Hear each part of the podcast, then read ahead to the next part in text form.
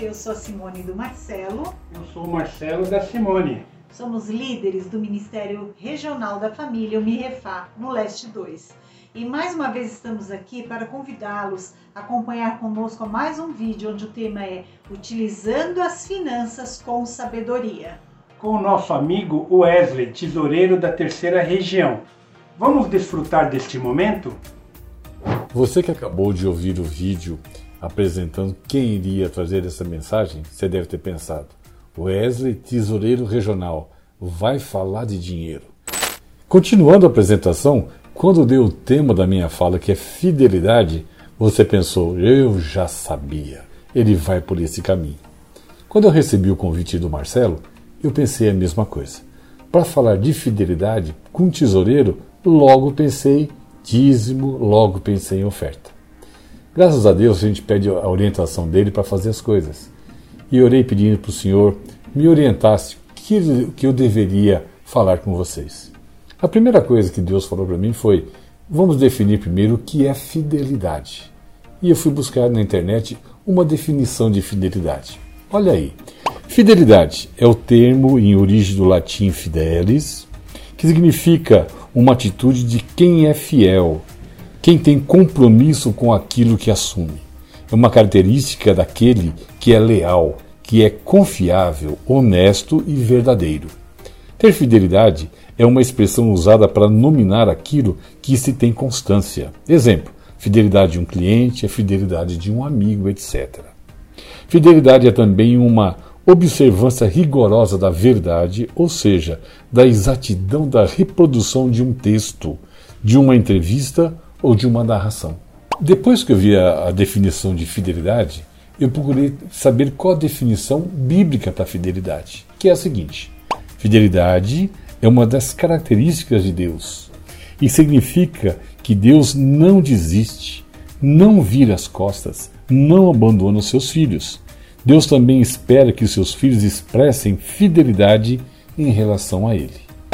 Primeira lição que eu vejo aqui, quando eu estava pensando sobre fidelidade, é sempre a nossa fidelidade para com Deus. Mas na realidade é o contrário. Fidelidade significa que Deus não desiste de nós. Também pesquisando mais um pouco, eu descobri que no Velho Testamento, Deus é fiel aparece 54 vezes. E no Novo Testamento ele aparece em 22 vezes. Então, na verdade, 76 vezes na Bíblia consta que Deus é fiel. Também pensei num exemplo de alguém em fidelidade. E a primeira pessoa que me veio à mente, Abraão. Você deve estar pensando, e o tesoureiro ficou louco. Abraão é um exemplo de fé. Não é não. Quando Deus conversou com Abraão e disse: Abraão, vai para uma terra que eu vou te mostrar, que eu vou levar você para lá. Deus é que foi fiel com Abraão, levando Abraão para essa terra. Depois disso, Deus também prometeu a Abraão: Abraão, farei de você uma grande nação. E olha que Abraão já era um pouco idoso, Sara também, Sara era estéreo, resolveram ajudar a Deus. Olha só que confusão que deu. A gente não deve ajudar a Deus a fazer as coisas. Deus foi fiel com Abraão, trazendo o seu filho. Lembrei de Noé. Deus pediu Noé, constrói um barco. Barco Noé devia saber o que era, mas que teria um dilúvio. O Noé não sabia o que era um dilúvio, porque não chovia naquela época. E Deus falou: Vou destruir toda a terra, mas vou preservar você e sua família. Deus foi fiel com Noé, que ficou 40 dias lá no, na, naquele dilúvio, o barco talvez eh, tendo as maiores dificuldades, nada aconteceu. E fora isso, muitos outros exemplos nós temos da fidelidade de Deus para conosco. Fidelidade de Deus em todos os momentos. Realmente podemos confiar nele que ele não falha. Já que nós sabemos que é fidelidade, me veio a questão: o que eu faço para ser fiel?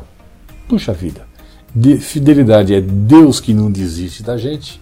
Às vezes nós é que desistimos de Deus. O que, que eu devo fazer para isso?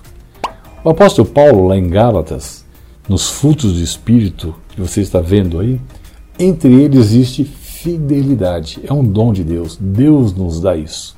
Então a primeira coisa que a gente precisa fazer é pedir para que o Senhor nos dê essa, essa fidelidade. nos mantenha firmes em todos os momentos com Ele.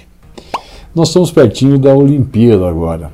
Eu estava imaginando se a fidelidade fosse uma prova olímpica, ela não pode ser uma prova de 100 metros, porque é a prova mais rápida que tem. A gente não pode ser fiel com Deus em apenas alguns momentos. Quando está tudo bem, quando estou empregado, quando meus negócios vão bem, é fácil ser fiel nessa hora. Mas quando chega talvez o desemprego, chega uma enfermidade, as coisas não vão bem no dia a dia, parece que a gente se esquece do nosso Deus. Então, o cristão não pode ser ter a sua fidelidade como fosse uma corrida de 100 metros. Precisa ser uma maratona, que é a corrida mais longa que tem. Nós precisamos ser fiéis para com Deus em todos os momentos da nossa vida, não só pela nossa conversão, mas nos dia, no dia a dia. Nós, eh, Deus é gozado às vezes. Ele nos dá as bênçãos às vezes tipo conta-gotas. Às vezes a gente pede para Deus alguma coisa, ora por uma coisa, intercede por alguma coisa, a resposta vem de imediato. Em outras oportunidades ela demora mais um pouco. Por isso a nossa fidelidade tem que ser constante, ela tem que ser em todos os momentos. Também sabemos que a, a nossa fidelidade para com Deus ela tem que ser verdadeira. Nós já ouvimos muitas mensagens dos nossos pastores dizendo: olha, não dá para você andar, atravessar um rio em duas canoas, o pé numa e um pé na outra, você vai cair na água. Não dá para ser fiel a Deus e querer ser fiel às coisas do mundo. Não tem jeito. Nós temos, nós temos um Deus que é exclusivo. Ele quer isso da gente, exclusividade. Então, outra coisa característica da, da, da fidelidade, além de ser, nós temos que ser honestos, tem que ser intensa, não pode ser de alguns momentos. Nós temos também que ter essa exclusividade ter Deus, apenas Ele, como sendo a pessoa a quem nós devemos ser fiéis em todos os momentos. Finalizando a nossa palavra, vamos falar um pouquinho de dízimo agora. Mês passado, como todos os brasileiros, entreguei minha declaração de renda. Quando comecei a fazer o rascunho, pegando os documentos que eu tinha, eu já comecei a ficar meio irritado porque eu percebi que eu ia pagar imposto de renda nesse ano. E antes que eu ficasse mais irritado, Deus falou para mim assim: Wesley, quanta gente perdeu o emprego, você não perdeu seu emprego. Quanta gente teve redução de salário, você não teve nada disso. Puxa vida, você vai pagar imposto, isso é uma benção. Talvez muita gente gostaria de pagar imposto e você está reclamando disso. E eu realmente, Senhor, muito obrigado por isso e comecei a, a não ficar tão irritado como eu estava ficando. Percebi depois que eu me aposentei, aumentou minha renda. Olha, outra benção. Tanta gente tentando se aposentar, NPS fechado, em greve, e eu consegui ainda a minha aposentadoria. Muito bem, continuando, quando fui ver os, os descontos que eu teria, eu comecei a perceber, puxa, mas eu tenho tão poucos é, despesas médicas para descontar. Aí nem precisou o senhor me dizer nada. Senhor, muito obrigado não fiquei doente, gastei tão pouco nessa parte. Continuando, quando vendo a questão do patrimônio, percebi que a minha casa, quitei o financiamento da minha casa, não tenho mais essa dívida. Falei, puxa vida, Wesley, como você está sendo mal agradecido. E já comecei a ficar alegre com aquela minha declaração. Eu sempre fui dizimista. Não sou, não sou dizimista para que Deus me abençoe nas coisas. Eu sou dizimista porque eu sou abençoado por Deus. Essa experiência é minha particular, não serve para você, meu irmão. Você tem que fazer a experiência. Tive um pastor que dizia: faça a experiência de ser dizimista.